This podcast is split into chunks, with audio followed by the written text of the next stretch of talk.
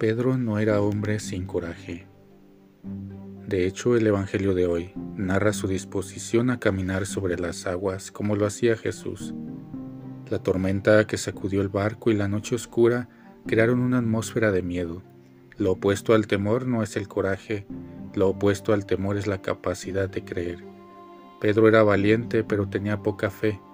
La valentía puede crear la idea de que todo depende de nuestras fuerzas, la fe ayuda a abrir el mapa de la confianza, del abandono a las fuerzas de la vida, la gracia de Dios. Cuando Pedro se estaba hundiendo, Jesús extendió su mano. Siempre hay una mano que nos salva, incluso en las peores tormentas de la vida.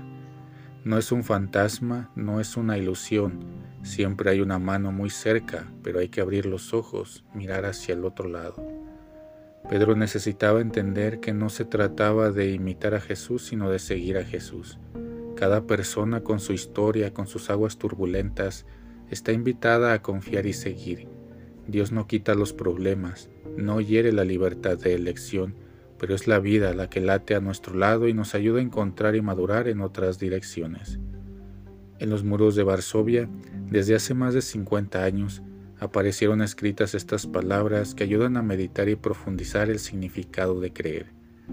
Creo en el sol aunque no brille, creo en el amor aunque no lo sienta, creo en Dios aunque no lo vea.